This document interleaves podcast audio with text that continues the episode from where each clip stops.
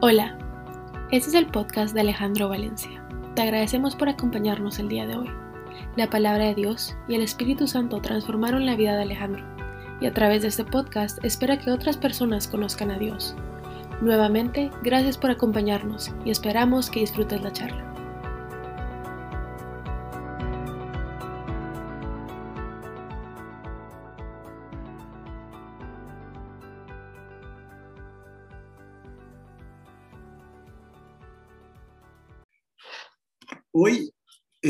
A pesar de que conozco un poquito más de la palabra de Dios que hace algunos años y, que he rendido algunas áreas de mi vida a Dios, sigo en una batalla difícil para mí. Hay unos días que son más complicados que, que otros, pero los días miércoles en especial es un día de batalla. Y es que yo aprendí desde muy pequeño a medir y contabilizar el resultado de mis acciones. Y con el tiempo fui depurando esta, este sistema de contabilización hasta llegar a determinar dos métodos que utilicé y hoy aún utilizo, utilicé constantemente y hoy aún utilizo a pesar de que me intento desprender de ellos. La batalla es dura para poder desprenderme de eso. Eh, casi todas las semanas estoy luchando con estos métodos de contabilización para saber y entender todo lo que hago, qué resultado tiene. El primer método que utilicé y que aún lo sigo usando es la comparación. Por una bendición grande de Dios, tengo mi propio negocio desde el año 95 y ya son casi 30 años. Y fue aquí donde la comparación empezó a empapar por completo mi vida hasta llevarla a todos los aspectos de la misma, mi vida personal, mi vida familiar, mis hijos, los activos, las propiedades, los carros, los relojes, las marcas de las ropas. Me comparaba y aún lo hago algunas veces con los que estaban arriba de mí, con los que tenían un negocio más grande, con los que viajaban más, con los que tienen más carros, que los carros son más nuevos, que la casa es más grande, y lo veía muchas veces como una motivación por algo que alcanzar, pero también me generaba una envidia y podía llegar a, al juicio, a juzgar que cómo era posible que aquella persona o aquel hombre tuviera eso con todo lo que hacía o con lo que no hacía. Me comparaba y aún lo hago con los que veía a mi nivel. Y claro, nuevamente venía el juicio, pero especialmente la competencia. Entonces ese vecino ya no era mi amigo, era mi competencia, era un competidor en una carrera sin fin y sin ningún sentido. Me comparaba, y aún lo hago algunas veces, con los que veía debajo de mí, de mi nivel, según mi juicio. Y qué arrogancia y soberbia salían de mí. ¿Para qué les voy a hablar a estos? ¿Acaso debería tener alguna relación con aquellos? Los rechazaba sin siquiera llegar a conocerlos. Vaya metodito que usé por muchos años y que aún me cuesta desprenderme. Y el otro no es que sea mucho mejor. Utilicé muchísimo el escalamiento. Mi vida la tenía enfrascada en una carrera de subir una escalera, buscando la, la manera de llegar lo más alto posible, sin saber que estaba subiendo por la escalera equivocada, subía sin descanso y menos sin llegar a pensar a dónde. No tenía ni idea para dónde iba subiendo. Solo veía que ellos iban arriba de mí, adelante en la escalera, y lo que me costaba alcanzarlos usaba la edad y utilizaba el tiempo que ellos llevaban en sus negocios o en sus familias como una excusa para no poder estar en el mismo nivel en este momento. Es que esa empresa lleva 15 años más en el mercado que la nuestra, pero tranquilo que yo en 10 voy a poder hacer lo que ellos hicieron en 15. Lo hacía todas las áreas de mi vida personal. Hasta que de pronto apareció alguien que era menor que yo, un negocio que tenía menos tiempo y con una velocidad vertiginosa se fue acercando no solo se acercó, me pasó, no solo en el negocio, en muchas otras áreas de mi vida. Y me di cuenta que con la edad y con el tiempo me costaba mucho hacer las cosas, que era más cauto, que era menos arriesgado, que no tenía los conocimientos necesarios para poderlo lograr a la misma velocidad. Y claro, obviamente me volví un desagradecido. Ya no disfrutaba lo que tenía por andar buscando más y más rápido lo que no tenía, las cosas temporales. Llegué a sentirme un fracasado, desesperado, que para nada servía. Y claro, que mucho menos iba a poder ser usado por Dios. Yo no sé qué método utiliza usted para medirse o para medir sus resultados económicos, profesionales, familiares, con sus hijos o matrimoniales. Pero si utilizamos alguno de los dos métodos anteriores, la comparación y el escalamiento, esos les puedo garantizar que a mí solo me llevaron al juicio la competencia, la arrogancia, la soberbia y el desagradecimiento. El desagradecimiento. Y es que me queda dando vueltas en la cabeza entonces cuál es el método correcto que debo utilizar. Y si está tomando nota, lo siguiente para mí ha sido revelador y ha cambiado mi vida por completo y espero que lo sea para usted. Lo invito a escribirlo y es una frase para recordar. Yo no soy responsable, perdón, yo soy responsable de hacerlo correcto todo el tiempo y solamente Dios es responsable por los resultados. Dios no nos llamó a que fuéramos exitosos, ni a usted ni a mí, nos llamó a ser obedientes y fieles a Él. Y es que así no veamos los resultados de nuestras acciones o de nuestra vida. Debemos tener claro una cosa, no conocemos los planes de Dios, pero sí estamos llamados hoy a compartir y dejar a nuestros hijos, a las nuevas generaciones, un legado de la buena noticia de Dios, del Evangelio de Dios. Y lo más bello de esto es que Dios no va a esperar a que nosotros estemos perfectamente bien, nos va a usar quebrados tal y como estamos, con los errores y pecados que hayamos cometido. Todos, absolutamente todos estamos llamados al cambio. Y es que esa, esa afirmación genera una pregunta que ronda en la cabeza de muchos de nosotros y especialmente cuando las cosas no salen como esperábamos. Y Dios la responde en su palabra claramente. ¿Para qué estamos aquí? Mateo 5, del 13 al 16, dice así. Déjame decirte por qué estás aquí. Déjame decirte por qué estás aquí. Estás aquí para hacer un condimento de sal que resalte los sabores divinos de esta tierra. Si pierde su sabor salado, ¿cómo probará la gente la piedad? Has perdido tu, tu, utilidad y terminarás en la basura. Aquí hay otra forma de decirlo. Estás aquí para hacer luz, resaltando los colores de Dios en el mundo. Estás aquí para hacer luz, resaltando los colores de Dios en el mundo.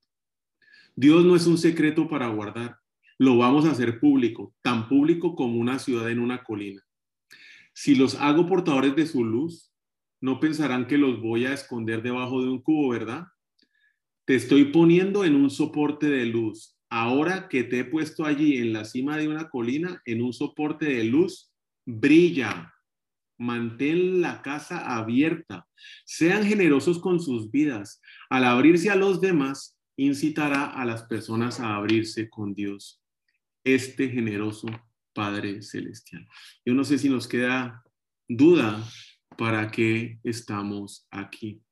Y todos cambiamos, no solo una vez, sino varias veces durante nuestras vidas. Ahora bien, no todos los cambios son positivos, porque muchas veces los cambios los hacemos adaptándonos a las costumbres y los estándares del mundo. Lo que me pasó a mí y la medida de éxito personal la utilizaba con la comparación y con el escalamiento. Entender qué me llevó a mí a cambiar y cuándo pasó eso eh, para poder cumplir ¿Por qué estoy aquí en esta tierra para hacer la luz y la sal de este mundo? No fue muy difícil, porque sinceramente estamos acostumbrados a hacer las cosas de la manera como venimos y nos cuesta muchísimo el cambio. Esos momentos de cambio son fáciles de, de identificar en nuestras vidas. Son cuatro momentos que yo pude identificar en la mía. Cambiamos porque nos toca. Momento uno porque estamos heridos, porque estamos contra la pared, porque estamos rendidos y no podemos hacer nada más. La leucemia, la quiebra financiera, el divorcio, la muerte de un ser querido, cuando perdemos la salud. Y cada uno de nosotros pues tendrá su tema personal. Cambiamos cuando algo o especialmente alguien nos inspira. Vemos a esa persona haciendo y poniendo toda su pasión en algo que resulta una inspiración para nosotros y eso nos motiva a cambiar. Cambiamos cuando aprendemos lo suficiente de algo que queremos y nos interesa y eso nos lleva a cambiar. Y, cuando, y cambiamos cuando recibimos lo suficiente para poderlo hacer. Reitero que muchas de estas razones que me llevaron a mí a cambiar no estuvieron en el pasado enfocadas en agradar o servir a Dios, mucho menos hacer luz y sal de este mundo sirviendo a los demás. Muchos de estos cambios yo los realicé para servirme a mí mismo y poder subir muchísimo más rápido esa escalera, ese escalamiento, esa competencia. Y no fue sino hasta que yo acepté a Jesucristo que el verdadero cambio operó en mí. ¿Y cómo pasó? Tito 3, 4 al 5. Pero Dios nuestro Salvador nos mostró que Él es bueno y que ama a todo el mundo y nos salvó. Pero no lo hizo porque nosotros hubiéramos hecho algo bueno, sino porque nos ama y quiso ayudarnos. Por medio del poder del Espíritu Santo nos salvó, nos purificó de todos nuestros pecados y nos dio nueva vida. Y lo pongo en letras grandes. Fue como si hubiéramos nacido de nuevo. Ese fue el cambio. Ese fue el verdadero cambio. Logré entender que estoy en un proceso que me lleva a caminar y me lleva a ser o, aparecer a la imagen de Cristo Jesús, siendo luz y sal en este mundo. Que fallo todos los días, que regreso a algunos viejos y malos hábitos, pero que Él nunca me va a dejar hasta que yo llegue a ser lo que Él quiera que yo sea. Filipenses 1.6. Dios empezó el buen trabajo en ustedes y en mí. Y estoy seguro de que lo irá perfeccionando hasta el día que Jesucristo vuelva. Nuevamente le reitero, yo soy responsable de hacer lo correcto todo el tiempo. Solamente Dios es responsable del resultado. Si yo voy a estar concentrado en la comparación, si voy a estar concentrado en el escalamiento, mi enfoque únicamente va a estar en el resultado. Y mi responsabilidad es hacer lo correcto. La responsabilidad de Dios es el resultado. No son los resultados los que nos deben motivar a cumplir la palabra de Dios y mucho menos a agradarlo a Él. Es hacer lo correcto todo el tiempo. Eso es lo que a mí me ha ayudado a liberarme cada día más de la comparación y el escalamiento. Y intentando todos los días poder llegar a ser sal y luz de este mundo. Y volvemos a la pregunta que tal vez tenemos en la cabeza, ¿por qué estamos aquí en medio de esta pandemia? porque estoy aquí en Haití enzapado en un cuarto sin poder salir con incertidumbre? porque estoy aquí en Houston luchando con la leucemia de Mariana? Déjame decirte por qué estás aquí. Estás aquí para ser un condimento de sal que resalte los sabores divinos de esta tierra. Aquí hay otra forma de decirlo. Estás aquí para hacer luz, resaltando los colores de Dios en el mundo. Te estoy poniendo en un soporte de luz. Brilla. Mantenga la casa abierta. Sean generosos en sus vidas. Bueno, la pregunta ya viene a ser, ¿cómo lo hago? Y hay cuatro puntos que he aplicado en mi vida que efectivamente cada vez que los uso funcionan. Esto no es algo que me hayan contado, mire a ver cómo le hace, no, los he aplicado en mi vida y funcionan y lo invito a que pruebe y va a ver que no fallan. El primero, valorar, valorar a todas las personas. Y adicionalmente esto se llama conectar. Valorar a las personas es agregar valor a las personas. Y eso hace que nos conecte. Esto fue lo que hizo Jesucristo. Él se conectó y agregó valor a toda clase de personas. Y efectivamente fue juzgado por los fariseos por eso. ¿Cómo es posible que Jesucristo se, se junte con aquel y con aquella? ¿Será que acaso no sabe lo que él hacía y en donde ella trabajaba? Él sabía muy bien y sabía claramente qué hacía cada uno de ellos. Y aún así los valoró por quién eran y no por lo que hacían. ¿Y nosotros qué hacemos? Empezamos a preguntarnos, ¿Será que tenemos que valorar a todos? ¿Sí será a todos? ¿No será que la palabra de Dios dice que solamente a algunos? ¿O será que valoro solamente a los míos? ¿Cuántas veces hemos estado nosotros con esa duda cuando tenemos enfrente a alguien que consideramos que en nuestro nivel es inferior? Jesús valoró a todos. Escuche bien esto, Mateo 25, 35, 40. Porque cuando tuve hambre, ustedes me dieron de comer. Cuando tuve sed, me dieron de beber. Cuando tuve que salir de mi país, ustedes me recibieron en su casa. Cuando no tuve ropa, ustedes me la dieron. Cuando estuve enfermo, me visitaron. Cuando estuve en la cárcel, ustedes fueron a verme. Y los buenos se preguntarán, Señor, ¿cuándo te vimos con hambre y te dimos de comer? ¿Cuándo tuviste sed y te dimos de beber? ¿Alguna vez tuviste que salir de tu país y te recibimos en nuestra casa?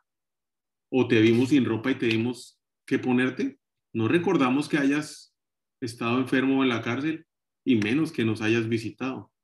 Yo, el rey, les diré, lo que ustedes hicieron para ayudar a una persona menos importante de este mundo, a quien yo considero como mi hermano, es como si lo hubieran hecho para mí. Son palabras de Jesucristo. Y Jesucristo valoró tanto a las personas y lo hace hoy, que cuando usted y yo agregamos valor a las personas, Él lo toma personal. Es algo que Él toma personal. Y muchas veces andamos, nos andamos preguntando, ¿cómo es posible o cómo puedo yo hacer para estar más cerca de Dios? Pues fácil, empiece por ayudar al vecino, empiece por ayudar a alguien que lo necesita. Cuando vaya en un semáforo y mire a esa persona que no tiene que comer y anda pidiendo plata, no suba a la ventana, dele, ayude, colabore. ¿Cómo puede ser que voy a sentir un abrazo de Dios? Pues vaya y busque a aquel, ¿sí? Con el cual no cree que califica en su clase social y abrácelo en nombre de Jesús. Y es ahí cuando usted va a estar sintiendo el abrazo de Dios. La gente sabe cuando es valorada. Abra la puerta para la conexión. Hágalo. Sea usted el motivador, sea usted el que genere el cambio. Dos, agrego valor a todas las personas y eso significa influenciar. Piense por un momento en aquella persona que le agregó valor a su vida cuando usted era pequeño. Un maestro, un tío, sus papás, un entrenador. ¿Y de qué forma lo influenció? Con seguridad hoy aún lo recuerda y muy bien sabe qué cambio generó en su vida. Cada cuanto yo debo ¿Y cómo debo influenciar a los demás? Pues para mí la respuesta es sencilla. En todo momento, todos los días y a toda hora. Todos los días lo debo estar haciendo. ¿Y cómo lo hago? Pues valoro a todas las personas. Y desde que me levanto, pienso en las formas que por medio de mis acciones puedo valorar a las personas aún sin siquiera haberlas visto ese día. Busco el camino para valorar las personas todo el tiempo. Si sé que estoy buscando, es muy seguro que lo voy a encontrar. Si estoy buscando la oportunidad para valorar a alguien, la voy a encontrar. ¿Por qué? Porque encontramos lo que buscamos. Hago cosas que agreguen valor. Una cosa son las intenciones, pues. Pero de intenciones no cambia nadie, ni usted las intenciones de ayudar a alguien no lo van a modificar, no le van a dar las buenas noticias. Son solamente las acciones las que llevan buenas noticias, las que cambian vida. No se quede uno pegado en las intenciones. Muévase a la acción. Y todos los días animo a otros a agregar valor. Pablo lo hizo. Primera de Corintios 9, 19 al 23. A pesar de que estoy libre de las demandas y expectativas de todos, me he convertido voluntariamente en un sirviente de todos, para llegar a una amplia gama de personas, religiosos, no religiosos, moralistas, meticulosos, inmorales de la vida relajada, los derrotados, los desmoralizados, quien quiera. No asumí esa forma de vida, mantuve mi orientación en Cristo, pero sí entré en el mundo y traté de experimentar las cosas desde su punto de vista.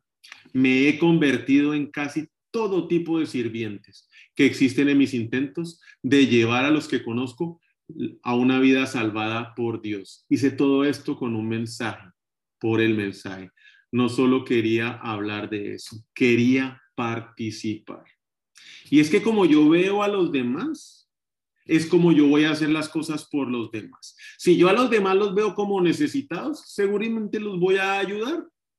Si yo los veo como rotos, buscaré la manera de arreglarlos.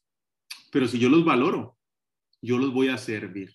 Y es que las dos primeras opciones, ver cómo los ayudo o ver cómo los resuelve, me ponen sobre la posición, mire ahí Alejandro llegó el Salvador, llegó el que resuelve todo. La tercera opción, cuando yo los valoro, me ponen debajo de ellos, me pone a servirlos. Y no importa quién sea. Y yo estoy llamado a servir. Tres, vivo los buenos valores. Y es que con los buenos valores lo que va a pasar es que voy a atraer a las personas.